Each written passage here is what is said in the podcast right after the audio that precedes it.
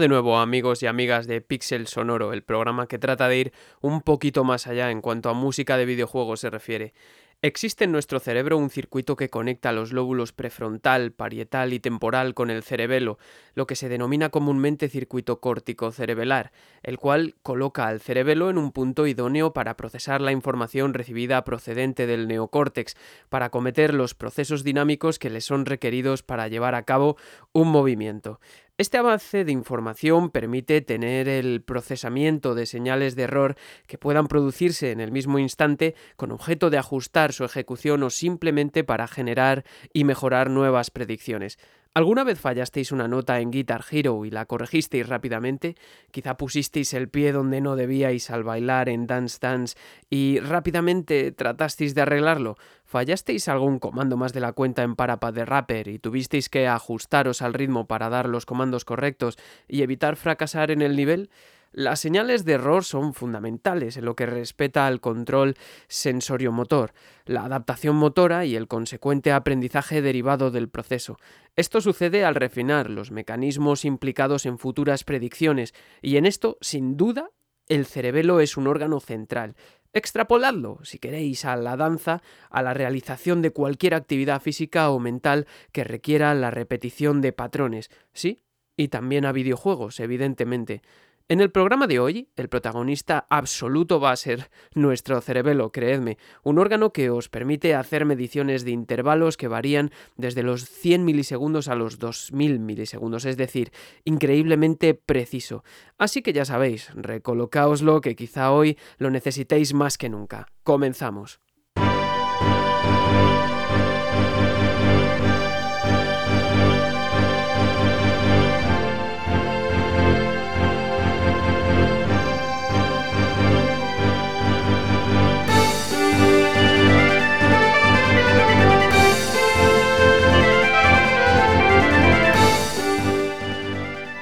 Seguís un poco Pixel Sonoro os daréis cuenta de que esta es la segunda parte de un programa homónimo cuya primera parte subí hace varias semanas. Y hoy nos vamos a centrar en lo que nos faltaba, que es la categoría de juegos de ritmo-acción quizá con títulos mucho más famosos que los que mencioné en el primer volumen de juegos musicales y también con muchos más detalles que contar.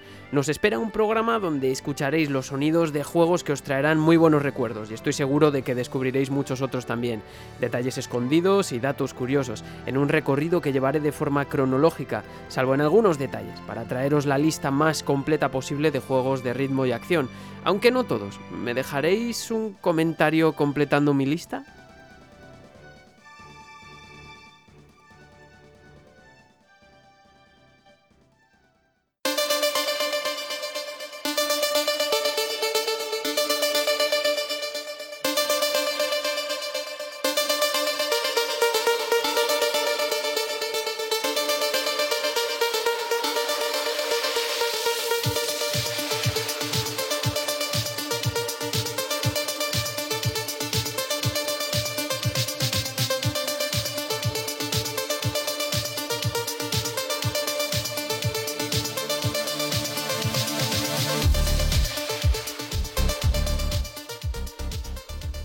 Oye, Iván, se nos ha olvidado.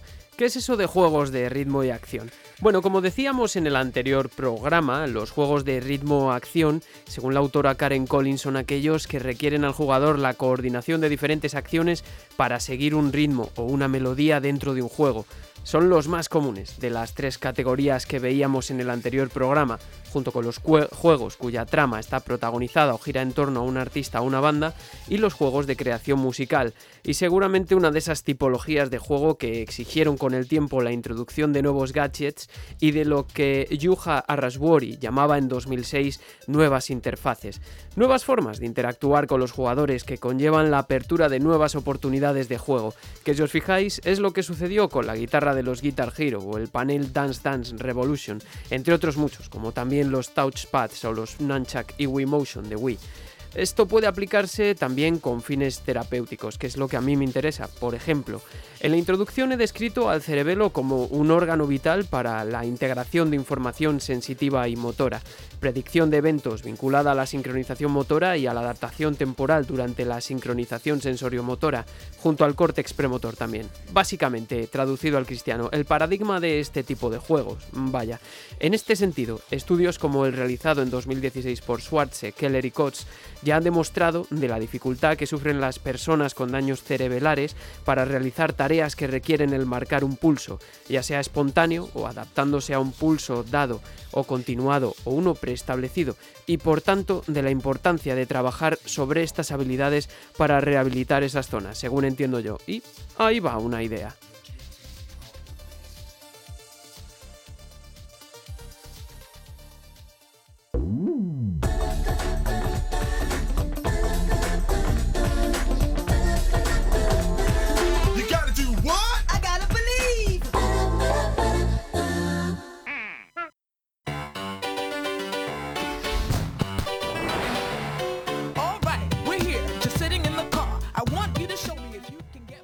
Me desconcertaríais mucho si no reconocieseis todos estos audios. Estoy hablando lógicamente de Parapad the Rapper, que fue desarrollado por Nana Onsha para Sony Computer Entertainment y publicado en diciembre de 1996 para PlayStation. Fue el primer proyecto de Masaya Matsura, su creador, el que había fundado la banda japonesa de pop rock progresivo Psy S, exitosa durante la década anterior y en los 90 gracias al fenómeno de la MTV, según recoge la revista Retro Gamer. La pretensión de Matsura fue la de crear un estudio que le permitiese experimentar con música interactiva, lo que le convirtió en el primer músico japonés en hacer uso del CD-ROM con The Seven Colors, The Legend of Psy S City, protagonizado por su propio grupo. Parappa the Rapper es un videojuego cuya mecánica se basa en apretar los botones indicados según el pulso de una serie de canciones increíblemente pegadizas, por cierto, como esta que está sonando.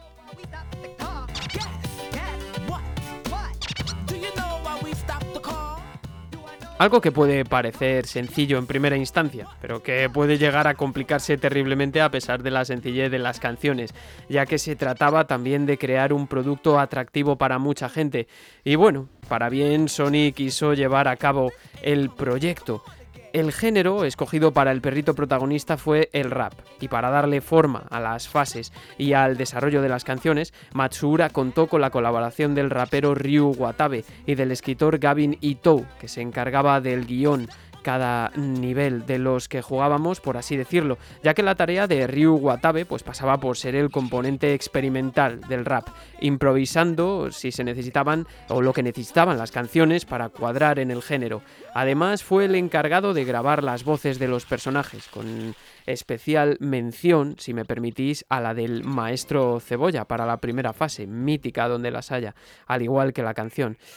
Pero esta no fue la única colaboración que recibió, sino que, de forma muy importante, el artista Rodney Greenblatt, quien había sido contratado por Sony Creative Products, se sumó también al desarrollo para diseñar a los simpáticos personajes del mundo de Parapa. De hecho, el diseño de los personajes planos en 3D fue tan atractivo o hace tan atractivo al juego y sin duda es una de sus señas de identidad. Se debe además a este artista, como he comentado, así como al carácter experimentador del proyecto.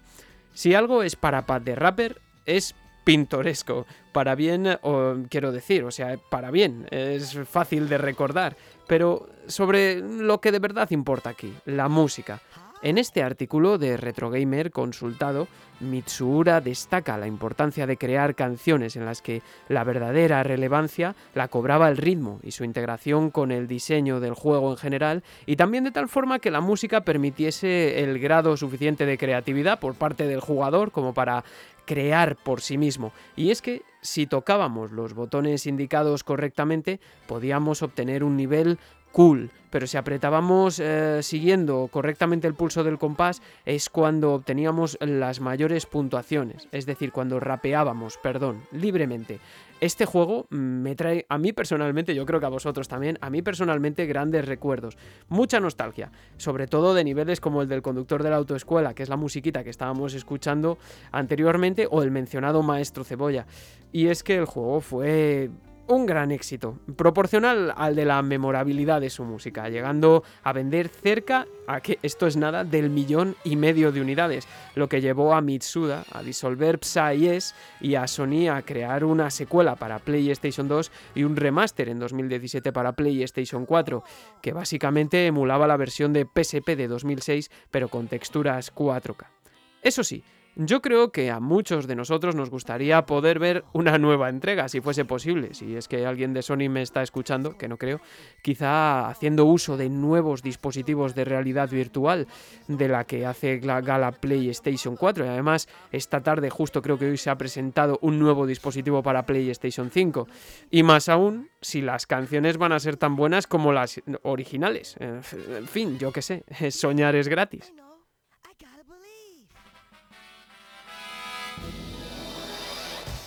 So you want to sell goods at this flea market, eh? Hey, Kick, punch, it's all in the mind.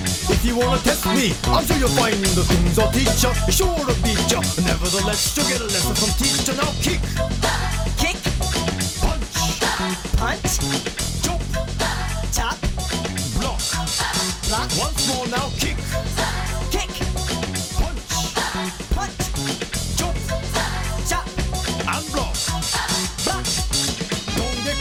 It's gonna get rocky. We're gonna move down to the next jockey. Now duck, duck, jump, jump, turn, turn, pause. Listen carefully. Jump, jump, pause, pause, duck, duck, and turn, turn. Mm, yeah, I see you're getting better. Kick to the limit in order to get. Now kick,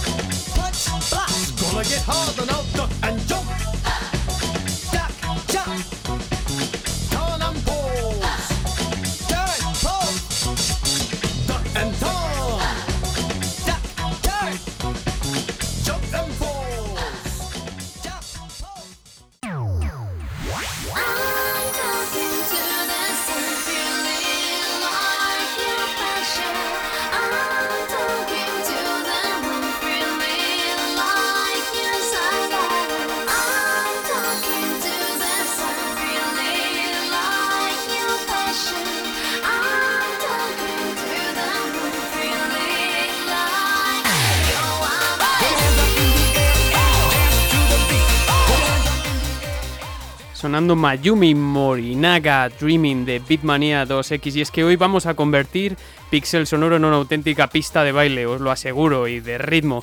Nos vamos a 1997 principios de 1998 con Beatmania, el juego que inició la serie de juegos rítmicos de la marca Bimani de Konami, la cual en principio se denominó Games and Music Division, pero que cambió su nombre precisamente debido al éxito de Beatmania, como homenaje. B-Mani era pues una marca dedicada especialmente a este tipo de juegos que fueron un auténtico éxito en Japón, como señala Hobby Consolas Retro, y esto incluye también otros títulos como Guitar Freaks, Drum Mania, Beat Mania, 2X eh, también, Pop and Music o Keyboard Mania. Este último, por cierto, el Keyboard Mania, un juego de ritmo-acción cuyo pad era nada menos que un teclado de 24 teclas para los jugadores construido por el fabricante Yamaha. O sea, un juego difícil, difícil, pero difícil. Un juego que en su página oficial me dieron como algo disfrutable también para los pianistas. Con eso os lo digo todo.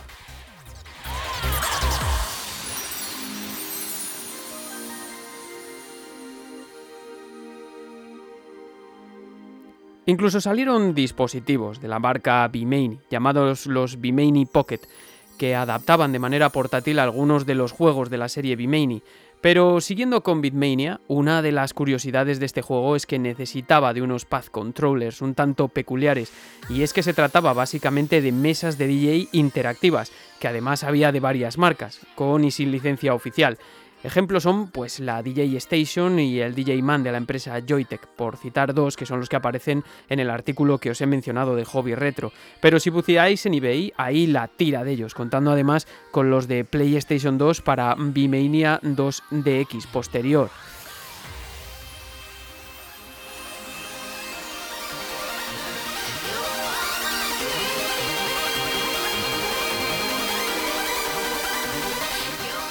Tenemos subidones aquí y todo en Pixel Sonoro. Bueno, el caso es pues un periférico de toda la vida, vamos, que además permitía la introducción de auriculares y en el caso del periférico oficial al menos, la regulación del volumen para cada canal de audio de forma independiente.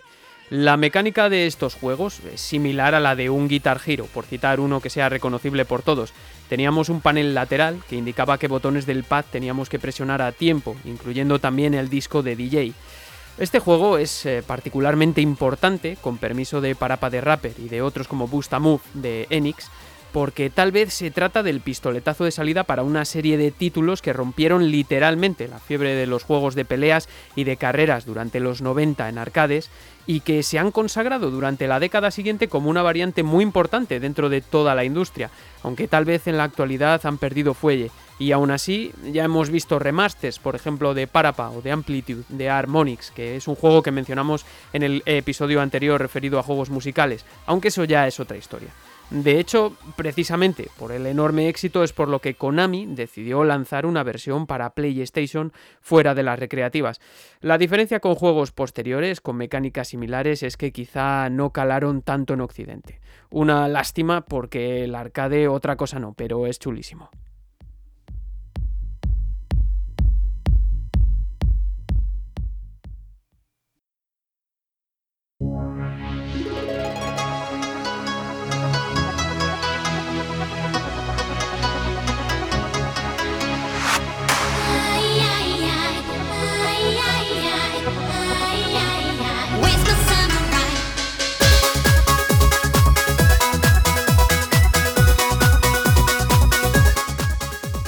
Seguimos con el baile y es que vamos a 1998, ahora sí, al primer juego.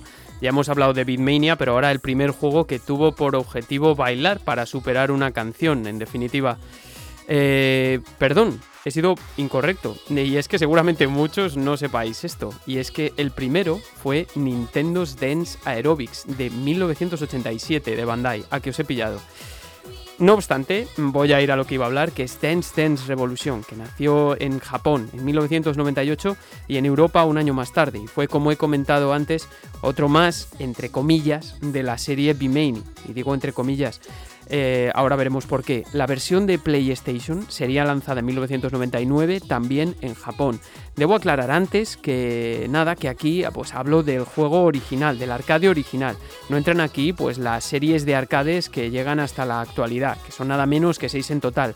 La original, la DDR Max, Extreme, Supernova, DDRX, DDR 2013 y la serie del 20 aniversario.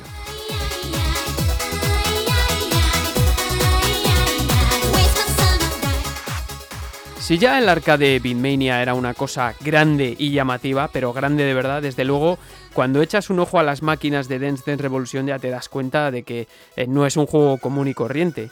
Y ahora ya lo tenemos bastante asumido, pero imaginaos la impresión de ver en los salones varias de estas juntas en el año 98 y con señores japoneses que salían del curro y que iban a echarse unos bailes ahí. Eh, lo que lo hizo adictivo era, eh, tal y como sucede en, en, este tipo de juegos, pues su sencillez. Y creo que todos sabemos cómo funciona Dance Dance Revolution. Pero para el que lo tenga un poco olvidado o que no lo conozca, eh, si es que se da el caso, pues es bien fácil. Te sitúas encima de un panel con unas flechas y entonces en la pantalla, pues al ritmo de la canción, que te toque o que tú selecciones, pues van apareciendo las flechas que tienes que pulsar con los pies, a veces con una dificultad endiablada, un ejercicio de una combinación reacción y acción que puede resultar agotadora.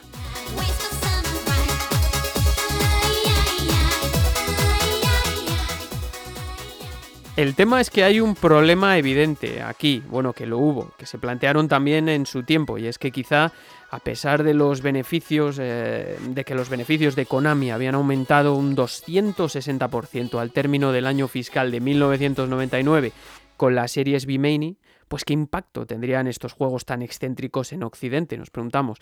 Por ejemplo, en Estados Unidos no solo es que apareciera la mentalidad del jugador occidental, que no es igual que la del jugador oriental, sino que además los dueños de los salones arcade no solían apostar por los géneros eh, más exitosos, o sea, por otra cosa que no fuese disparos, carreras y luchas. Es decir, que no se trata de mercados tan eclécticos como el japonés, más aún teniendo en cuenta que las críticas fueron dispares en un principio. Lógicamente era algo nuevo y que la maquinita pues salía por unos 16.000 pavos además. No obstante, eh, tres años más tarde, para que os hagáis una idea, había más de 8.000 arcades de Dance Dance Revolution rondando por toda la geografía estadounidense y dos versiones para PlayStation con una más en camino.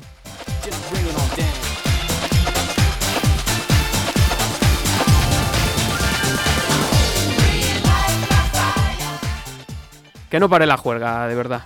Lo llamativo de Dance Dance Revolution es que en torno a él se crearon incluso comunidades de jugadores, quizá debido a la escasez de máquinas de esa naturaleza, pero sea como sea, empezó a convertirse en un centro de socialización, que incluso terminó dando lugar a competiciones freestyle. Sí, sí, auténticas exhibiciones en las que los jugadores pues, podían demostrar su creatividad cuando ya habían superado toda dificultad que podía suponer el juego y necesitaban ir más allá. Tanto es así que en el año 2000, uno de estos jugadores, Jason Ko, estudiante de ingeniería en la Universidad de Berkeley, diseñó una web llamada DDR Freak que situaba todos los lugares del norte de California donde había máquinas de Dance Dance Revolution para localizar estos emplazamientos y facilitar otros puntos de socialización que pudiesen pues aprovechar otros ávidos jugadores. Imaginaos cómo se puso la gente de Estados Unidos cuando el juego fue anunciado para PlayStation en el año 2000.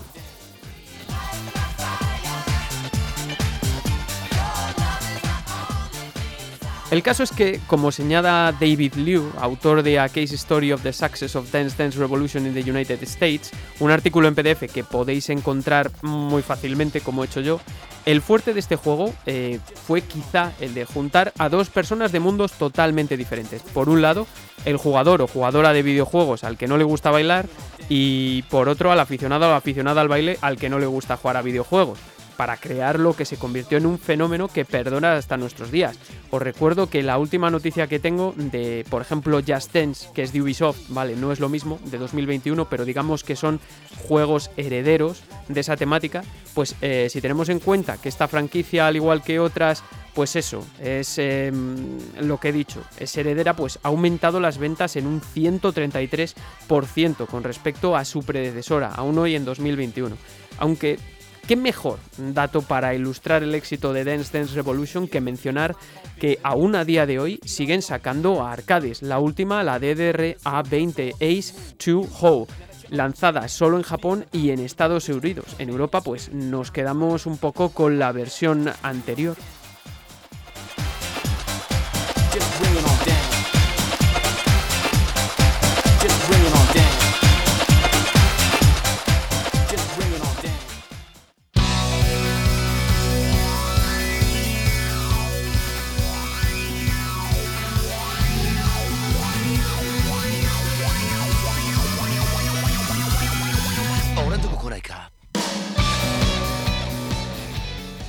Seguimos en Pixel Sonoro con la fiesta y es que ahora vamos a otro juego que a lo mejor algunos no conocéis. Yo sí que lo tenía un poco más perdido este.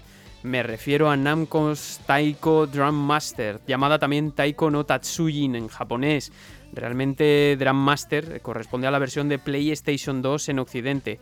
Y bueno, siguiendo con nuestra retaila de arcades musicales, esta arcade fue publicada por Namco y desarrollada por el Taiko Team en el año 2001 y nos sitúa frente a una pantalla con dos tambores Taiko que tenemos que golpear al ritmo de las canciones en la pantalla. Mm, familiar, ¿verdad? El tambor taiko, como curiosidad, es un tambor chato que suele colocarse en soporte de madera, que se golpea con dos mazas y es habitual en teatro no y en los conjuntos hayashi del teatro kabuki. Para más referencias a mm, música japonesa y a este tipo de instrumentos, eh, o lo busquéis por internet, que tenéis un montón de entradas, o bien, si queréis, podéis escuchar el capítulo dedicado a Street Fighter 2 de este programa también. Bueno, no obstante, los tambores del arcade no son orgánicos, sino que son electrónicos, evidentemente, y están provistos de sensores que mandan señales al tiempo que el jugador los golpea con las baquetas Bachi. Es decir, que también viene con las baquetas. El caso es que yo no conocí esta máquina hasta hace relativamente poco y me ha sorprendido gratamente por la elevada dificultad que puede alcanzar. Además de otros detallitos, como que no haya un teclado y las opciones de, seleccionar golpeando el taiko también. La mecánica es, pues eso, como en otros casos. Es muy sencilla de plantear y muy, pero asquerosamente difícil de dominar. Al tiempo que escuchamos la canción, van apareciendo comandos de golpeo que además demandan dos tipos de golpes, uno al parche y otro al aro o al borde del tambor, como quiera llamarse, lo cual complica aún más las cosas porque esto quiere decir que eh, hay que utilizar el rebote de la baqueta y no solo el golpeo a tiempo, es decir, que no marcamos únicamente el pulso como sucede en otros juegos de ritmo.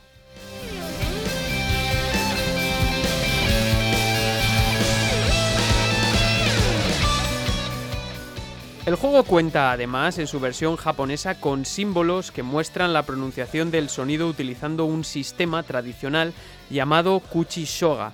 Este último dato es de Wikipedia. No soy muy dado a sacar cosas de ahí, lo digo para que lo sepáis, pero me parece correcto. Y además, colocar sílabas a los golpes de la percusión para diferenciar pues, eh, diferentes tipos de toques es algo muy común en muchas culturas. En la India, por ejemplo, es totalmente habitual. Hay vídeos en internet de jugadores loquísimos pasándose las pantallas en unas dificultades bestiales, pero de, de, locura, de verdad lo digo. Estos sí que tienen unas buenas horas de prácticas en los cerebelos.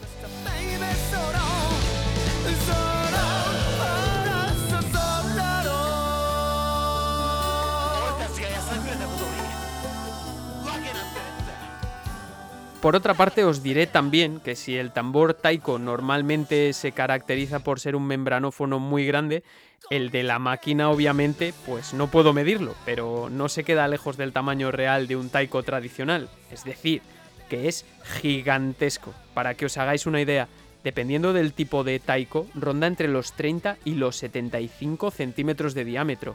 Y hay dos en la máquina, no uno, dos. Si no habéis visto una imagen, por favor proceded a hacer la búsqueda por internet porque es realmente curioso.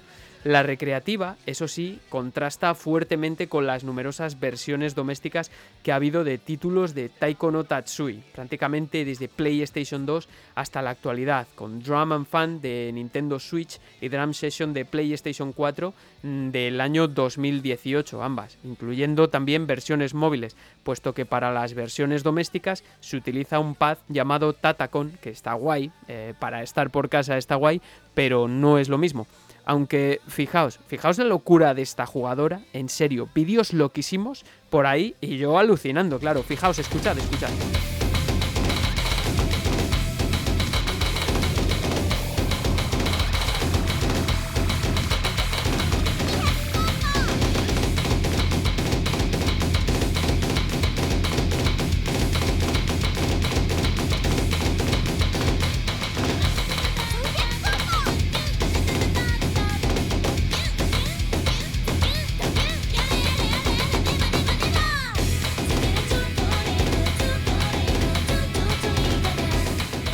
Está tocando es este tema que está sonando ahora, que es de un grupo que a mí me flipa, que se llama Baby Metal, es el tema Kimi Chocolate, pero bueno, o sea, como podéis eh, ver, es una dificultad, una exigencia brutal, porque hay que tener mucha precisión en golpes que suceden en, en un lapso de tiempo minúsculo. Bueno, el tipo de temas que se incluyen van desde los temas originales de la propia Nanko hasta diversos estilos. En un principio pues se tendía al J-pop, a la música de otros juegos y también para animes, aunque actualmente pues ya podéis ver, echando un vistazo a la plantilla de canciones de estas últimas versiones de Switch y PlayStation 4, encontramos un repertorio bastante amplio, que incluye pues por ejemplo metal como esto.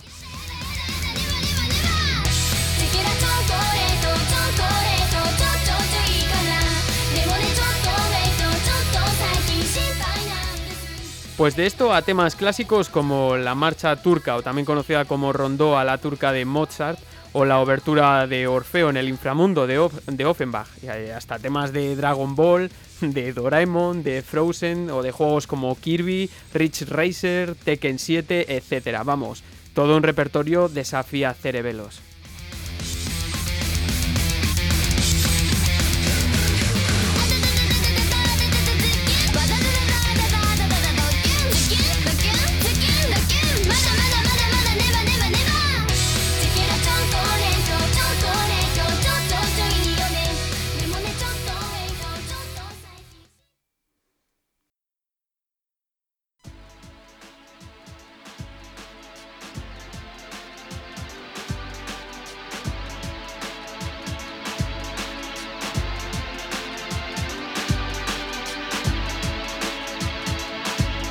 Truth is, I thought it mattered.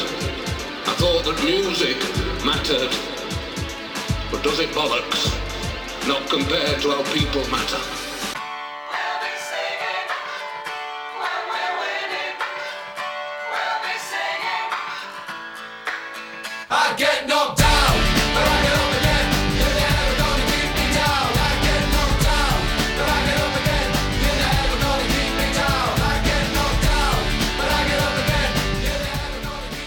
Bajamos un poco el pulso con Tam Thumping de Chumbawamba, una canción ya universalmente conocida, yo creo, sobre todo si sois jugadores de FIFA, guiño guiño.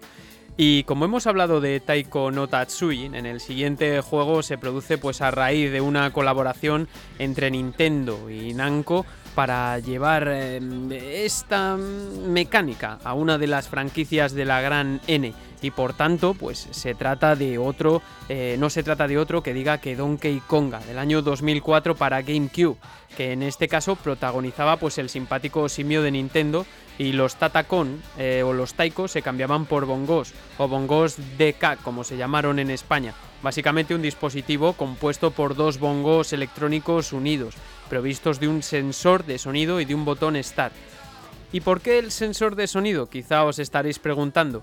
Aquí viene la innovación, y es que claro, si no teníamos suficiente con golpear al izquierdo y al derecho, o a los dos simultáneamente, que es básicamente la mecánica, pues de vez en cuando se nos pedía también dar una palmada, y de ahí el motivo del sensor del sonido, una gran idea.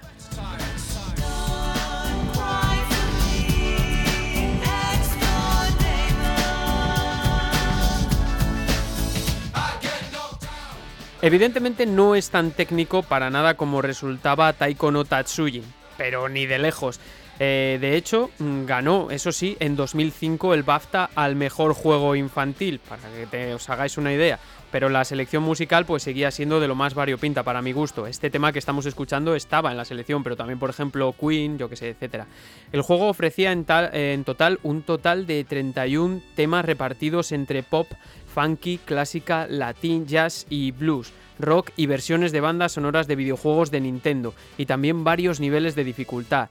Eh, llamados mono, chimpancé o gorila. Además también de modos multijugador e incluso la posibilidad de elegir un modo de juego estilo libre que nos permitía improvisar sobre unas notas determinadas.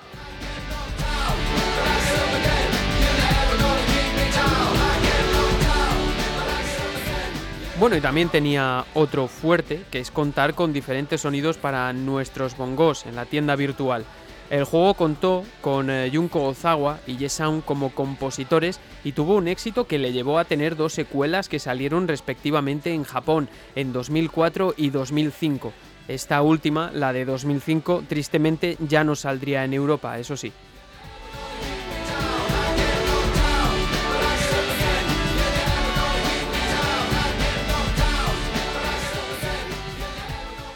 ¿Qué temazo es este, por favor? Pasamos al siguiente juego.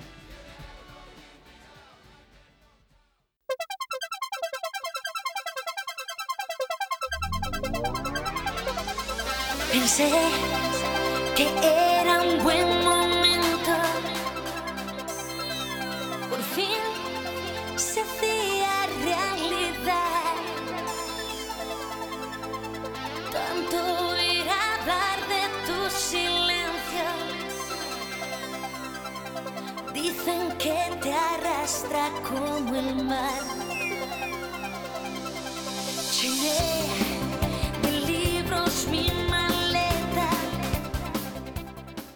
Sonando 20 de enero de la oreja de Van Gogh y a lo mejor alguno os estáis preguntando por qué está sonando este tema. A mí me gusta la oreja de Van Gogh, que quede por delante, me parece un, un grupazo, ¿vale? Algunos a lo mejor ya os lo habéis imaginado, los que seáis más perspicaces, y es que vamos a hablar, eh, ahora nos vamos al año 2004 porque vamos a hablar de SingStar y toda la serie a la que se ha ido sumando pues decenas de juegos durante ya casi las últimas dos décadas, que es ya pues casi un fenómeno social más que un videojuego. Fue publicado por Sony para PlayStation 2 en el año 2004 y la mecánica pues es tan simple como accesible y susceptible de las más variopintas reuniones sociales. Y de ahí el éxito del juego. La mecánica la conocemos todos. Los jugadores tienen que cantar utilizando el micrófono del juego de una forma similar a como se hace en el karaoke. Solo que en este caso pues aparece un sistema de puntuaciones basadas en la precisión eh, que mm, mostramos al cantar la letra en comparación con la grabación original. El caso es que, bueno, supongo que como sucede en el caso del karaoke, el SingStar introducía la opción de no tratar de sacar la puntuación más alta, sino de cantar todo el rato fuera de tono o con letras inventadas, improvisando, pues lo cual se ve favorecido pues porque el juego no se acababa, como sucede en Parapad de Rapper, si lo hacías mal repetidas veces, o como después pasaría en Guitar Hero, si acaso se descojonarían de ti tus amigos y se acabó. Además, no es que el sistema de los micrófonos fuese muy preciso con las alturas de los sonidos. Yo tengo mismamente probado por experiencia propia que se puede sacar la máxima puntuación simplemente haciendo sílabas a cascoporro aleatorias en plan nani nani noni nani nani y sin necesidad de, la de que la afinación sea precisa, simplemente coincidiendo con la pronunciación. Yo creo, al igual que cree la autora Karen Collins, que al final es en quien me ha apoyado para crear estos programas, que el éxito de estos juegos se basa precisamente en eh, esa libertad de interpretación del jugador, además del fenómeno que Toru Mitsui eh, denominó perdón, consumo participativo, que es una característica del karaoke, aunque eso puede plantear también problemas de derechos de autor cuando se subían vídeos de jugadores cantando en SingStar de formas graciosas, aunque supongo que para esto precisamente pues se pagan licencias. Y esta era otra de las partes buenas de SingStar, como fue muy exitoso y era muy fácil desarrollar para PlayStation 2, esto dio lugar a varias versiones que fueron sumando más en PS3 también, ABBA, los 80s, los 90, Motown, Party Pop Queen, Rock Ballads, Mecano, Disney, etc. Tanto es así que para el año 2008 se habían producido en todo el mundo más de 70 versiones diferentes de SingStar, puesto que eh, no se puede vender en todas las regiones las mismas versiones por tema de localización de títulos y derechos de autor, e incluso porque los gustos musicales difieren en función del territorio. Por ejemplo, en España pasas de George Michael a Azúcar Moreno o a Lolita, depende de los gustos de la gente. Claro, que en hacer el tonto también está el asunto. Uno se desgañita intentando hacer los falsetes de Take On Me y el siguiente pues con mi gato hace uy Pero bueno, eh, siguiendo con el tema, esta distribución se facilitó en 2008 con la creación de SingStar Online y la SingStore ya con PS3 en el mercado, porque imaginaos, como comentaba Richard Bates, eh, programador jefe de Sony Computer Entertainment en Londres en 2008, en la Game Developers Conference, eh, el ansia, existe un gran ansia por ampliar más y más el repertorio del que dispones para tus reuniones sociales. En total de juegos, sin contar con las eh, diferencias entre regiones, lanzados hasta la fecha es de 38, contando también con la SingStar Celebration de 2017, que además cuenta ya con una ventaja desde la entrega de 2014, y es que no necesitamos el micro para jugar, sino que nos vale con conectar nuestro móvil a la misma red de la consola. Y ya con esto termino, ya con SingStar, que ya se nos ha ido la música y todo, solo como dato. Fijaos eh, tan solo que tan solo un año más tarde de que se produjera la entrevista de la que he hablado, las ventas de toda la serie habían superado los 19,5 millones en todo el mundo y los contenidos creados por los usuarios y subidos a internet eran de 286.000 archivos multimedia. Imaginaos, de hecho, de los últimos datos que se manejan es que la serie ha superado con holgura los 20 millones de unidades y ha dado lugar a otros juegos similares para competir como Lips, el equivalente en Xbox 360.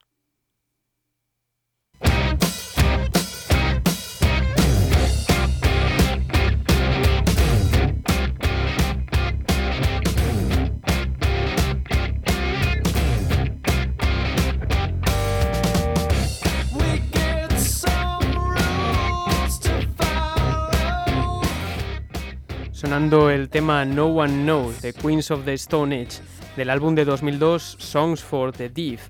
Y a lo mejor simplemente por este tema ya sabéis de qué vamos a hablar, a lo mejor alguien lo estaba esperando.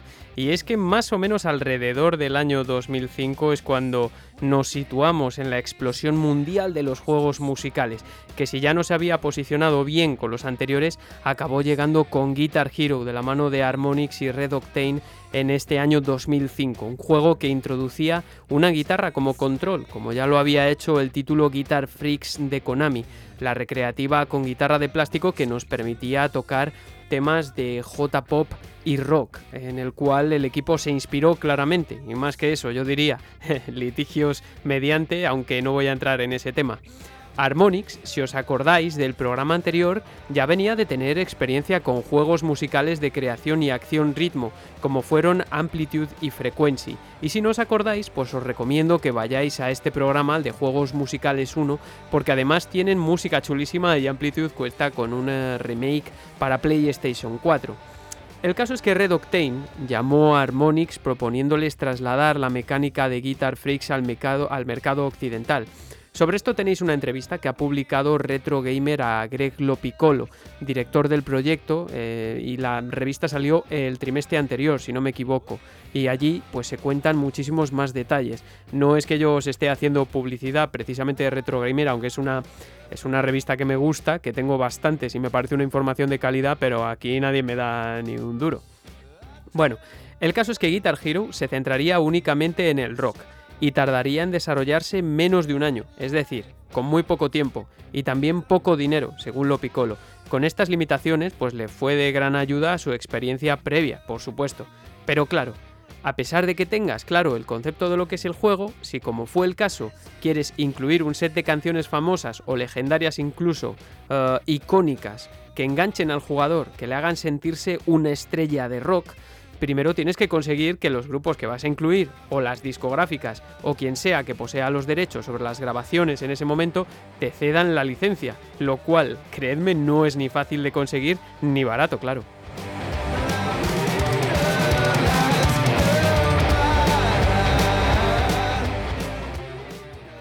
Esto lleva además otro problema añadido, según el director de audio de Guitar Hero Eric Brosius. Pensadlo, no coges una canción y la adaptas y ya está, no, eh, te tienes que realizar un estudio sobre los elementos de la canción que la hacen adaptable a las mecánicas del gameplay, para que no resulte tediosa o pueda ajustarse a muchos niveles de dificultad. Entonces el equipo tuvo que grabar al principio sus primeras versiones. El objetivo pues estaba bien claro, hacer sentirse al fan como si estuviese tocando de verdad.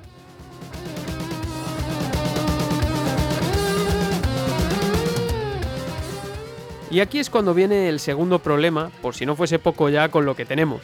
Ninguna compañía discográfica, por mucho que pagues, te va a dar una grabación con la pista de la guitarra separada. No sé si lo habéis pensado, pero eh, es que esto no es posible normalmente, ni les interesa a las compañías. Por ese motivo, Harmonix tuvo que recurrir a Wave Group, una productora que básicamente tuvo que volver a rehacer todas las producciones de cero, separando las pistas de la guitarra. ¿Os habéis percatado de que las canciones de Guitar Hero no eran grabaciones originales? Porque no lo eran, aunque lo pareciesen. Luego, además, se añadieron otras canciones de bandas emergentes que los, eh, los desarrolladores conocían personalmente y eso pues no fue tan problemático por motivos obvios. En total, 30 canciones se incluían de entrada y otras 17 desbloqueables a través de dinero electrónico. Y aquí encontramos grupos como Deep Purple, como Megadeth, como Bowie, como Franz Ferdinand, como Red Hot, Ramones, Bad Religion, Queen, etc.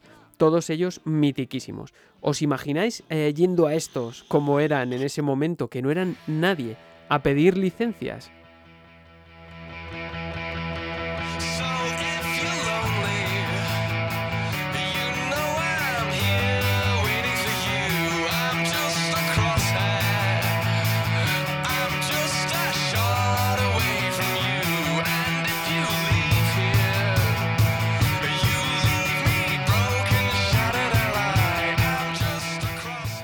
Sonando Take Me Out de Franz Ferdinand, que es otro de los temas que se incluyeron en el Guitar Hero original. Pues bueno, una vez cumplidos estos requisitos, llega otro escollo a batir, otro más. Fijaos si es complejo el fenómeno. Y este es el de sacar un periférico adaptado, cómodo y divertido de utilizar. En este caso, Eric Brosius tuvo a bien el adaptar eh, la experiencia de la guitarra real al periférico. Él era guitarrista, claro, al igual que el de otros miembros del equipo, incluyendo, por ejemplo, la original mecánica de la Whammy Bar, que modificaba el tono, o lo que llamamos trémolo cuando tocamos la guitarra. Esto les aportó también otro punto de vista a la hora de adaptar la dificultad, y de hecho optaron por comenzar estableciendo los niveles más altos y de ahí todo para abajo. Sea como sea, y aun con todo, la franquicia Guitar Hero se convirtió en una revolución en la industria, tanto musical como en la industria de los videojuegos. Es decir, dejadme dar datos. Se dieron a conocer bandas a los usuarios que no hubieran conocido de otra forma. Sí, a la vez eh, que músicos y elementos de la escena del rock metal, que aún con su componente satírico que tiene, pues no dejan de ser interesantes. Para que os hagáis una idea, Guitar Hero 3, Legends of Rock, que fue mi favorito, llegó a sobrepasar los mil millones en ventas, y esto sin contar las numerosas secuelas, expansiones y títulos dedicados con que contó la franquicia, como son por ejemplo Aerosmith o Metallica, los títulos derivados también como Rock Band, Rocksmith o Guitar Hero Live, así como la posibilidad mm, que tenían los usuarios de generar temas propios en Guitar Hero 4 y también algunos que se, eh, se, introducían en versiones piratas que podían los eh, usuarios modificarlas para em, meter canciones nuevas y adaptaban incluso la mecánica de Guitar Hero, una pasada, pero bueno, no voy a entrar ahí. Bueno, el caso es que fue una fiebre total la que hubo en todo el mundo entre 2005 y 2010. Fijaos, un dato sorprendente, hasta qué punto, que la venta de guitarras aumentó en un 27% en el año 2007, porque la gente, claro, se flipaba. Y por ejemplo, Guitar Hero Aerosmith vendió tres veces más que el último disco de Aerosmith, que entonces era Hooking Umbubu. Y ellos, los desarrolladores, que pensaban que no iban a tener éxito, que pensaban que iban a sacar un juego, pues que iba a calar bien, pero no que fuese a ser desde luego este fenómeno a nivel social.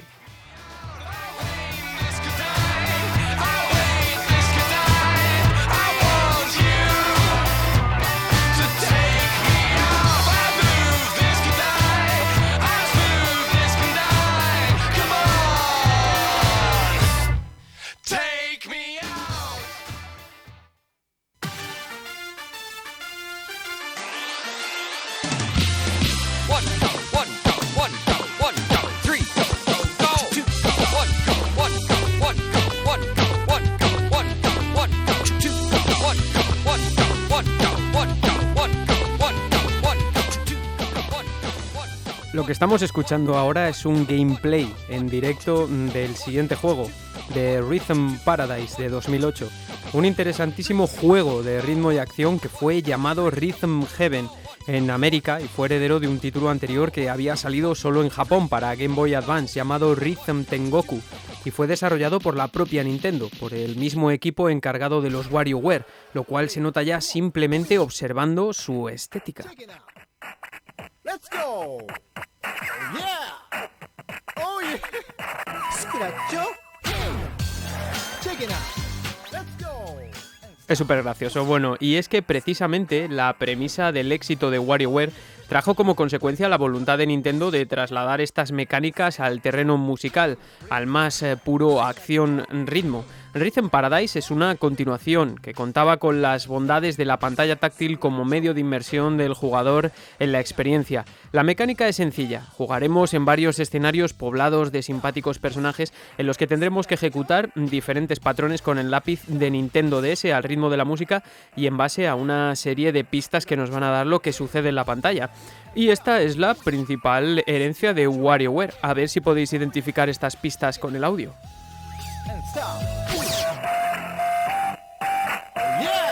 Scratchó. Let's go.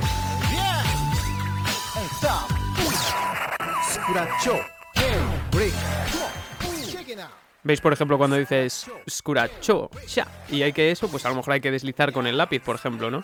Es decir, que no hay comandos, hay una serie de acciones básicas, como tocar con el lápiz o deslizarlo por la pantalla, y hay unos personajes que van a darnos eh, las pistas cuando tenemos que ejecutar. En este caso, pues es un tío que está ahí al lado del plato, ¿no? Del personaje que manejamos nosotros, del plato de DJ.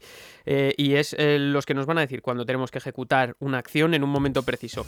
Pero no mm, así es un indicativo, no es un indicativo, no hay nada, como un botón o una línea de tiempo, como sucedía en Guitar Hero, o en otros anteriores como los mencionados O Donkey Konga.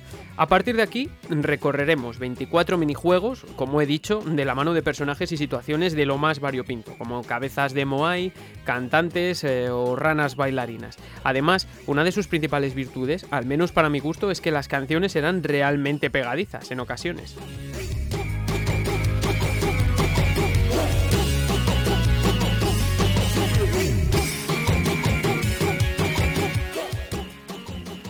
Y loquísimo, claro. Eh, un apunte, si veis que tiene menos calidad de lo que vosotros pensabais es porque es directamente un gameplay, ¿vale?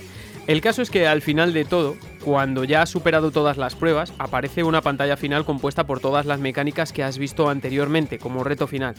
Quizá no tenía demasiado contenido, eso sí, el juego en general, pero yo tuve la oportunidad de jugarlo en su día en mi DS y sin duda me pareció divertido, por encima de todo, totalmente recomendable, tanto este como otros juegos de su serie, Beat the Beat, Rhythm Paradise de Wii, que salió en el año 2012, Rhythm Paradise Megamix de 3DS y la versión de Beat the Beat para Wii U, que son ambas estas últimas de 2016.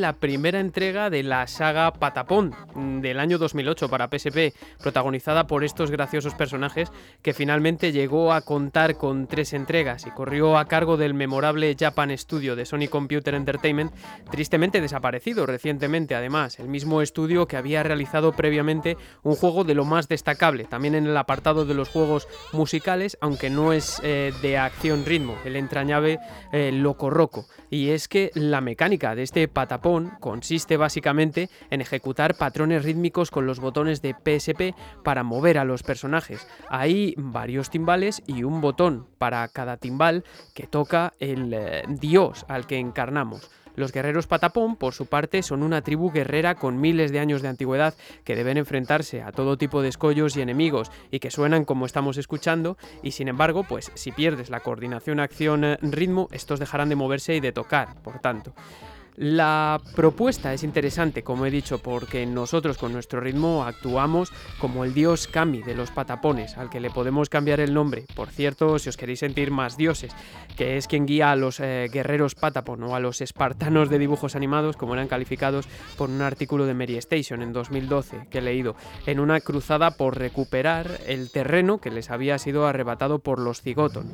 No obstante, y desde luego, si el apartado musical es de lo más extravagante, aunque engancha, pasa como en Loco Roco, que no sé si lo habéis jugado, que las canciones pues eh, se quedan a medio camino entre darte escalofríos o grima, a veces, a mí al menos. Otro de sus puntos fuertes fue sin lugar a dudas el apartado artístico, de esos que no deja indiferente a nadie e inconfundible, con esos personajes fundidos a negro sobre un fondo normalmente colorido, obra del francés Rolito, quien eh, también había trabajado para Hugo Boss, cu- curiosamente como diseñador de juguetes también y de interiores. La figura mm, de, uy, digo, perdón, la dificultad del juego se encuentra además en mantener el ritmo constantemente durante un lapso bastante amplio de tiempo, unos cuantos minutos seguidos, digamos, que puede parecer fácil, pero esto lleva rápidamente al agotamiento y a descuadrarse. Pero es que esto es natural, nos pasa a todos, da igual que seas músico o no, y en cualquier caso es un buen entrenamiento, ¿para qué negarlo? Hay personas a las que les cuesta una vida y sin tener lesiones cerebrales ni nada de nada. Por añadido, si enlazabas varios combos perfectos, tenías la opción de que estos entrañables personajes eh, entrasen en un eh, estado empoderado, como cuando te transformas en demonio, en Devil May Cry, vamos. Todo esto, pues, eh, a través de cuatro comandos: pata, pon, chaca y don. Y esto es solo un esbozo, no es que sea el juego más profundo del mundo, pero desde luego hay más dentro de este juego y por tanto os invito a poner a prueba el circuito córtico cerebral con este patapón. Faltaba más, ahora que acabáis de terminar con Rhythm Paradise.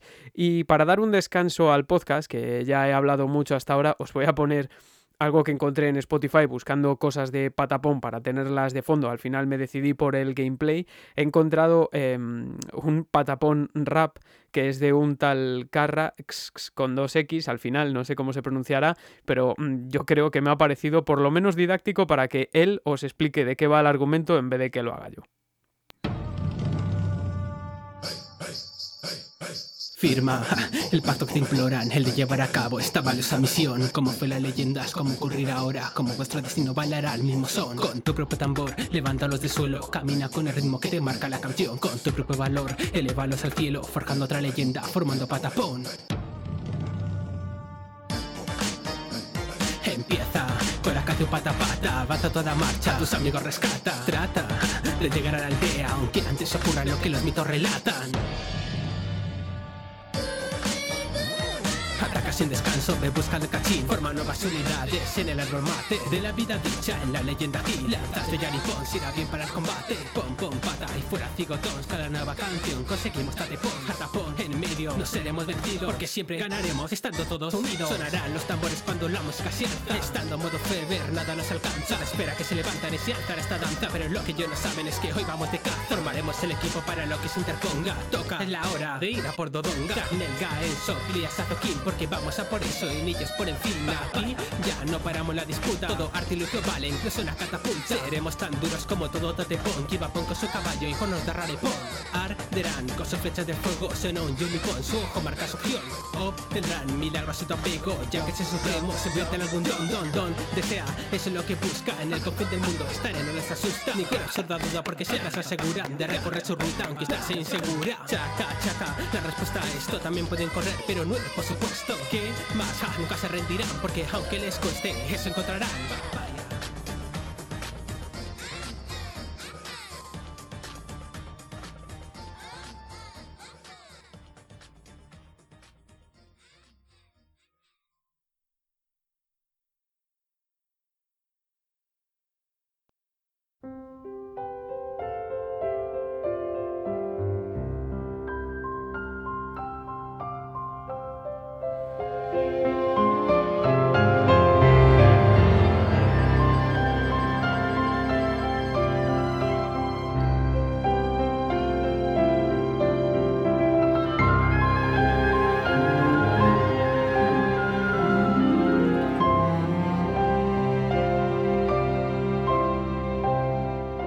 Espero que os haya gustado el rap, que a mí me parece flipante. Y os espero que os haya gustado además porque lo explica bastante mejor que yo, lo que es el tema de Patapón. Y además con pelos y señales, no se deja absolutamente nada. Y bueno, ya habéis visto que en la introducción para los más frikis o no tanto, porque realmente es un tema muy popular, el Dearly Beloved de Yoko Shimomura, de nuestra querida Yoko Shimomura, que es la introducción de Kingdom Hearts 3.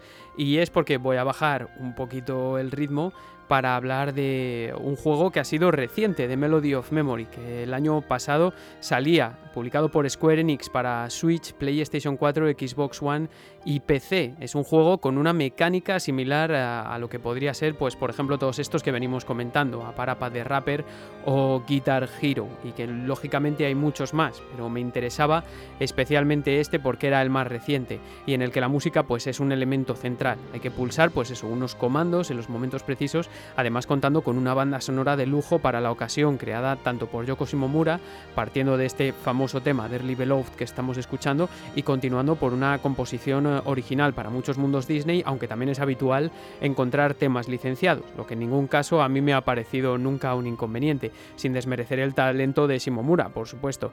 Pero volviendo a la mecánica, pues es sencilla, nuestros personajes son Sora, Donald y Goofy y avanzan por un pentagrama mientras aparecen enemigos a los que tienen que vencer con cientos de comandos que se tienen que efectuar al ritmo de la banda sonora, la cual aparecerá pues dependiendo del juego en el que estemos de manera ascendente, desde el primer Kingdom Hearts en adelante. Es sin duda, pues eh, como he dicho, me parece reseñable no porque sea mejor ni peor juego, evidentemente me he dejado otros por el camino, pero es uno de los ejemplos más recientes de este género que en, pues, en la última década pues evidentemente ha venido a menos, quizá porque necesita de nuevos planteamientos. El tiempo dirá, pero hablando de nuevos planteamientos, mm, dejadme incorporar un último epígrafe a este programa.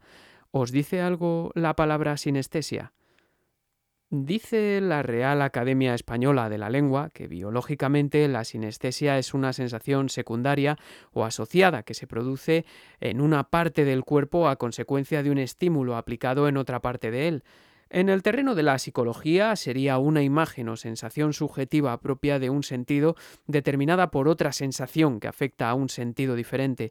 Y por último, una definición, una definición, perdón, que me interesa retóricamente, la sinestesia es una figura que se utiliza para unir dos imágenes o sensaciones procedentes de dominios sensoriales diferentes, como por ejemplo, dice el diccionario, decir verde chillón o soledad sonora, o píxel sonoro, quizá, es un nombre que parece bastante sinestésico, ¿verdad?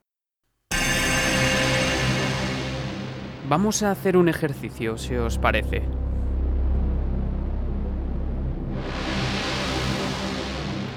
Cerrad los ojos mientras escucháis esto.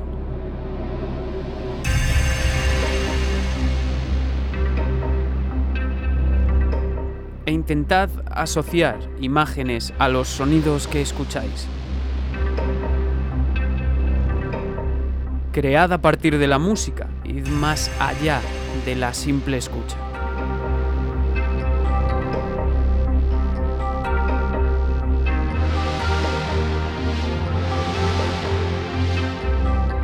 ¿Estáis en una discoteca, quizá? ¿En una sociedad futurista? ¿O en vuestra casa, escuchando este programa tranquilamente? ¿O cualquier otra música que os guste?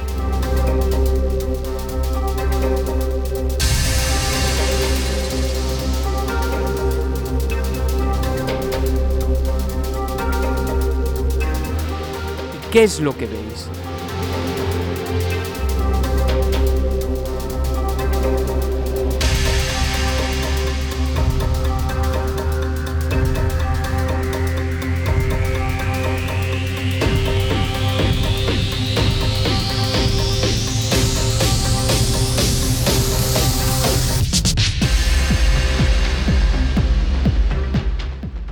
Red fue un juego cuanto menos peculiar, obra de un nombre ilustre dentro de la industria, Tetsuya Mizuguchi, director de juegos que siempre buscan este cruzamiento de sentidos y que siempre desprenden una factura de lo más original o innovadora y en cuyo resultado la música siempre juega un papel crucial pero también va más allá, como trata de ir Pixel Sonoro, desde luego. Originalmente fue desarrollado para la malograda Dreamcast, aunque acabó convirtiéndose a plataformas como PlayStation 2 y posteriormente Xbox 360, sin contar el título Red Infinite, que vio la luz en 2017 para PC y PS4, el cual ya hacía uso de la realidad virtual, algo que a principios de este siglo sin duda le hubiese gustado implementar a Mizuguchi, Fijaos hasta qué punto es significativo este término de sinestesia, que en un comienzo el proyecto de desarrollo de Red recibió el nombre de K-Project, en honor al pintor ruso Vasily Kandinsky, uno de los precursores del arte abstracto en el siglo XX y sin duda un gran influenciado por el impresionismo de artistas como Monet, que en el terreno de la música representa en este caso la figura de Claude Debussy, un movimiento artístico, el impresionismo, que sin duda se corresponde con las prerrogativas de Mizuguchi. No olvidemos que la música impresionista trata de evocar, nunca mejor dicho, en el oyente, describir las sensaciones a través de la música, los paisajes, un sentimiento, etc. No me voy a meter con esto más porque es de esos temas que copan libros.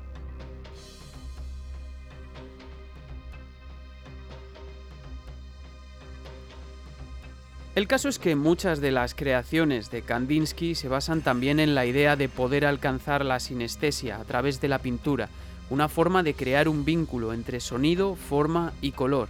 Red fue básicamente una especie de matamarcianos kandinskiniano, lleno de colorido y muy simple en sus formas, que se relaciona con el jugador de manera también muy simple, con apenas dos botones de ataque y la capacidad para desplazar la cámara simplemente, pero lo que sin duda hacía especial a este juego es que todo tenía una función o una conexión rítmica con la música que sonaba en cada escenario. Cualquier cosa que podamos pensar, nuestro avatar, los entornos, la interfaz o los enemigos actuaban al ritmo de la música. Un matamarcianos, ya avanzado tipo Panzer Dragon también, por ejemplo, que nos sumerge en la cultura de la electrónica nocturna y nos pone en un argumento propio del mismísimo Philip K. Dick al adentrarnos en el interior de una computadora que está colapsando porque ha tomado conciencia de sí misma. Para resumir, Todo lo que sucede en el apartado sonoro tenía su consecuente respuesta en el apartado gráfico y viceversa. Esto creó miles de eh, posibilidades maravillosas para los jugadores. Esto significa ir un paso más allá en los juegos de ritmo-acción. Casi significaba una especie de fusión con el eh, apartado de los juegos de creación musical, puesto que em, cada partida permitía al jugador actuar como un DJ, puesto que como nos movemos, pues cuando disparamos o el orden en el que lo hacemos con los enemigos podía determinar que la partida fuese totalmente diferente a nivel audiovisual, con infinidad de combinaciones posibles también, desde luego. Sobre esto hay un reportaje bastante completo en un número antiguo ya de Retro Gamer, ya eh, perdón por mencionar tanto esta revista, que describe lo que realizas en el juego de forma que impresiona, o a mí, o a mí por lo menos, y nunca mejor dicho. Dice textualmente, en Red no solo matas, sino que remezclas el universo. No hay dos partidas iguales, por tanto, es como asistir a una sesión de temazos que creías conocer, pero que se convierten en otra cosa.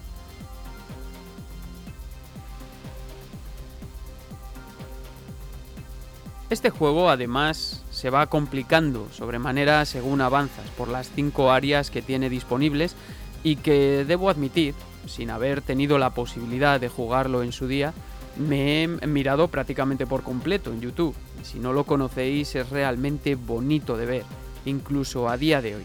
Además, los desarrolladores quisieron simplificar el apartado visual lo suficiente como que para que, por ejemplo, en PlayStation 2 corriera a 60 fotogramas por segundo, muy fluido para esta época, muy cuidado ese apartado, por tanto.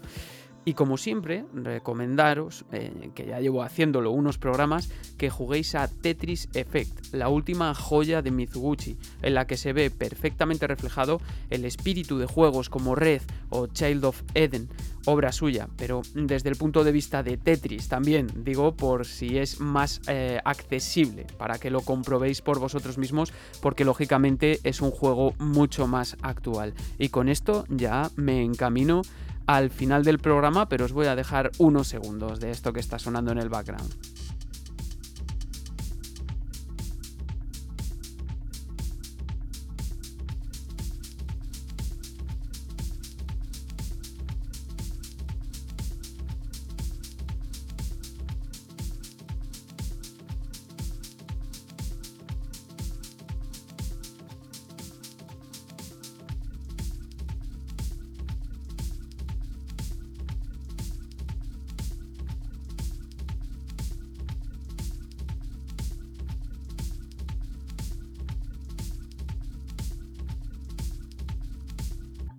La sinestesia de la mano de la repetición de los sonidos, acompañados por Haidelic, y así nos vamos a quedar, además, en una semana en la que Pixel Sonoro, un programa nuevo que se ha metido en un sector lleno de contenidos, de gente que ahora mismo está haciendo cosas chulísimas en el podcasting, ya ha rebasado los 100 seguidores en Twitter. Espero que muchos más para el día de la emisión de este programa y que menos que agradecer a todos aquellos que apoyáis el podcast en Twitter, desde ambos lados del Atlántico, y que comentáis siempre y que mostráis entusiasmo por estas cosas y no solo por este programa, hablo por, eh, por todos, por la música también en general.